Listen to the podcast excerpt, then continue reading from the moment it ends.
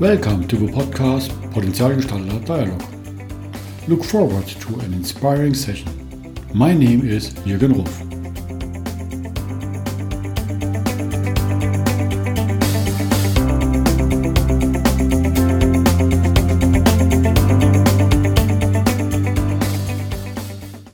Welcome to today's podcast. This time we travel around the world and look down under, as we say in Europe, um, to see how it is in Australia. And I'm glad to having you here. Welcome, Thomas Hall. Thanks for having me, Jürgen. Pleased to be here. Thank you for your time. And it's uh, getting already late and at your side of, of the world. Funny is the last time we met in Heidelberg. Yeah. And it's not so long ago as you had been active member in my original meetings for project management. That's the connector between us as you had been working for the EMBL on, in a nice area in Heidelberg and still posting the development about their new buildings and had been part of our project management community here. Could you a little bit describe what you have done at the EMBL, what the EMBL is, and how it came that you're working on such a place? Yeah, absolutely. Look, uh, I guess to, to give the background to that, my wife is a research scientist and was the reason that we ended up moving to Germany. And I made a career change from from uh, Schlanning uh, to to project management, which I found as a much more rewarding career, uh, much more uh,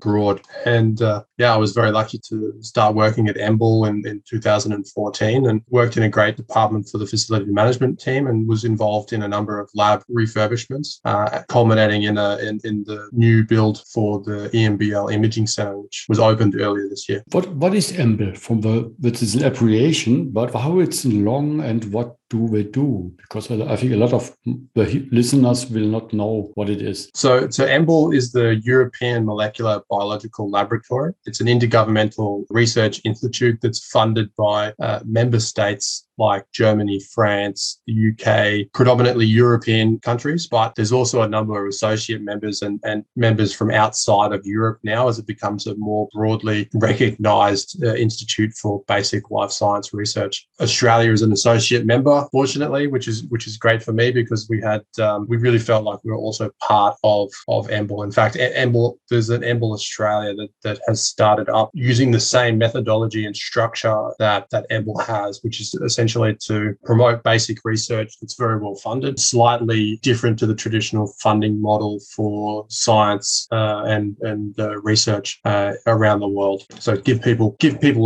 uh, give the, the the early scientists a great platform where they're well funded and they can they can concentrate on their research rather than always concentrating about where's the, the next dollar coming coming from. And that seems to have been a, a very successful approach to to research. And then you decided to go back to Australia with your wife? It depends when my my wife always wanted to go back to Australia longer I stayed there, the, the more I wanted to, to continue in, in Europe. Ultimately, we started having a family, and being so far away from from the grandparents was a was a very strong contribution to our decision ultimately to go back to Australia. We still have very strong ties to, to Heidelberg and and and to EMBL, which I'm very I'm very glad to have. Constantly getting uh, videos and texts from friends about, particularly when uh, while the EMBL Imaging Center was being completed, because I left before it was finalized uh, getting images when the construction was was finished, getting images when it was being uh, put into operation, getting images when it was being uh, the the official opening ceremony. This was really sort of exciting to see, and I think without those those lifelong friendships that I made there, this wouldn't this wouldn't have been so much. It was a little bit a baby from you, no? So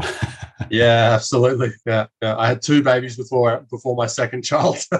yes, uh, I was surprised because I got your mer- um, message. Okay, my child is here, and when you said, "Oh, I'm now departing and leaving Germany," and I said, "Oh, but it's a challenging time because it was already with COVID pandemic. When to to to move everything from life to our country, who was nearly in a lockdown, was I would say, wow, impressive. This was very challenging. It was very stressful. This is something that I also appreciate having gone through moving from Germany to Australia during during a global pandemic was the support that that EMBL gave us as well. EMBL is sometimes from people who work there, they don't like some of the the un, potentially unstructured way things are, but at the same time, we were incredibly well supported. You know, if there was the risk that we weren't going to be able to go back to Australia, we had support to we had somewhere where we could live that EMBL was um, through the EMBL, uh, EMBL support staff has their own apartments for, for scientists that arrive there. Those who have lived in Germany or lived in Heidelberg, it can be incredibly difficult sometimes to find a, a rental apartment in a, in a, in a very quick time. And, and so having that short-term rental from, from EMBL gives people peace of mind. And that also means when you're leaving as well, that when you're wrapping your, your, your life up, you have some little bit of flexibility. And without that, things would have been significantly more stressful than, than what they were, which was really nice. And then, yeah, so it was hard to leave, but at the same time, we were incredibly well supported if, if in case anything did go wrong, which thankfully it didn't.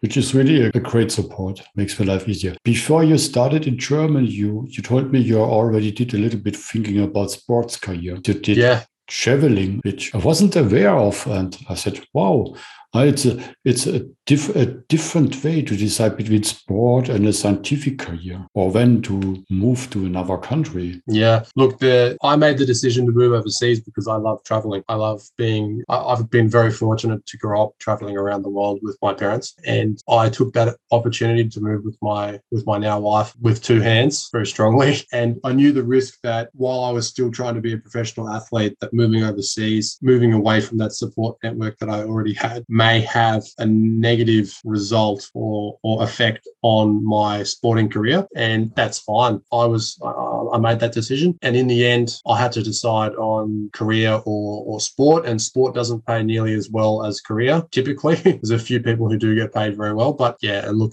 I did sport from, from passion and was very much deeply involved in that. But also at some point, the body starts to tell you, got to slow down. And doing sport at a very high level is very, very demanding uh, on on your body as well. So yeah, I I tried to reach the Olympics. I wasn't so successful. Lots of good memories and and, and good friends, and a lot learned that I've brought into my career through hard work and training and devotion and mindset, uh, dealing with dealing with with with uh, stressful and difficult situations. Failure, failure is probably the key one because you train an awful lot for those big events. And if I if I calculated the number of minutes or the number of seconds over one year that I was actually in a competition competing to achieve what I put everything into compared to how many hours, days, weeks, months go into those seconds, it's a very, very, very vast gap in terms of time. So failure is something you have to deal with on a fairly regular basis. Yeah, I know from some uh, Olympic winners we say that was an invest of eight over eight to ten years before be on that level for the finals in the Olympic to win the gold medal. It's a long road. I know from my active career how long it lasts, injuries in your body and the payback coming in the elder age.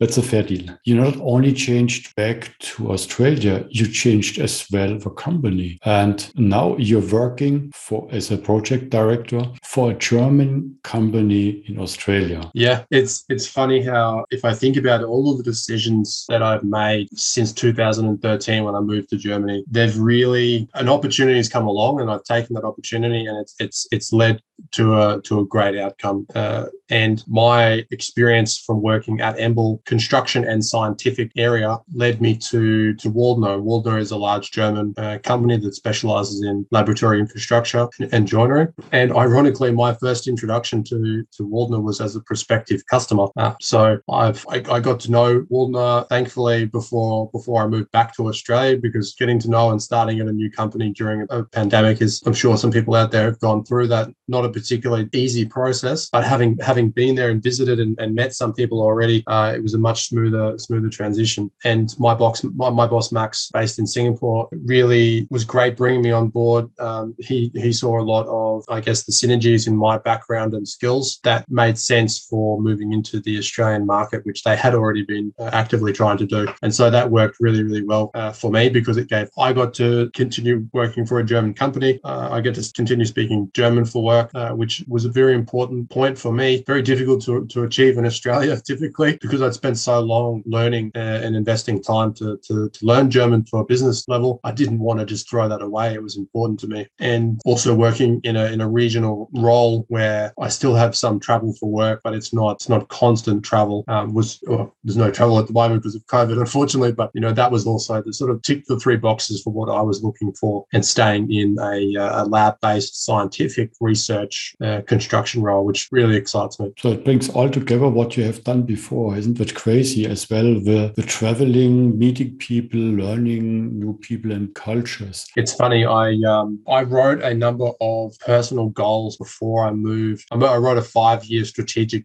uh, plan, personal strategic plan before I moved over to Germany, and within the five years, I had I had achieved eighty percent of those goals, which I think was is pretty pretty good considering life is very unpredictable. I did a similar sort of uh, activity for um, moving back to Australia when when my wife and I made that decision, which was before I knew Waldner, before we knew about COVID, before we at least two years before we moved back, and it's a similar sort of thing. Somehow falls into place with with setting yourself goals and having strategic sort of intents, even if they're personal, not not not work related. Even having those on paper starts to, to bring you in, in your in your conscious slow, slowly towards your goal. I think having it happen more than once now is a little bit hard to think as a coincidence. So I um, am definitely a believer in uh, writing down goals on a, on a fairly frequent basis, even if they don't get achieved. Right, it's it's then something to go back and review. That's very very beneficial, and I, for me, that's been a really big key for the last eight nine years now. If you're now looking forward to the next coming months, is there something besides Christmas and uh, the New Year? If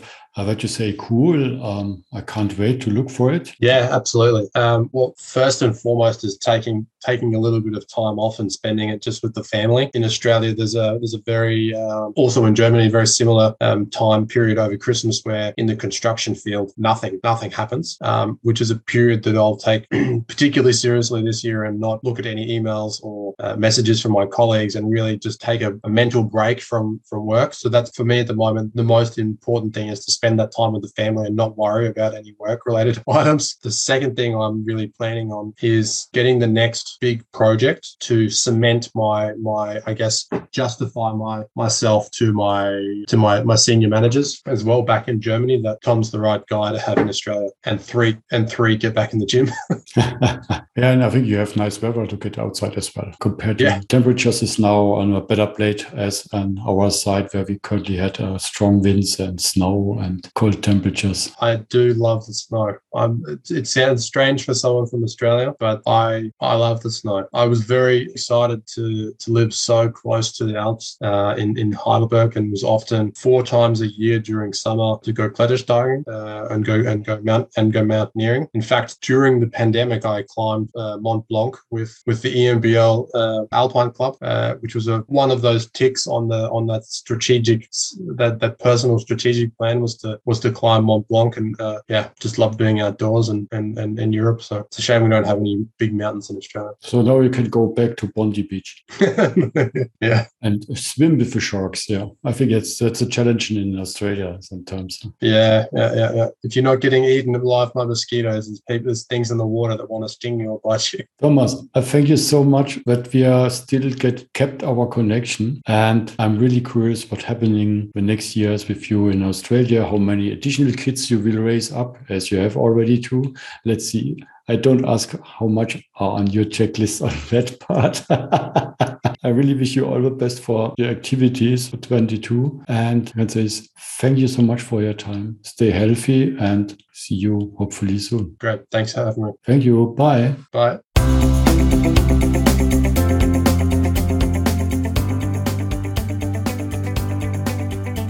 You have heard the Podcast Potenzialgestalter Dialog von jürgen.ruff.consulting. Thank you for listening. Have a wonderful day.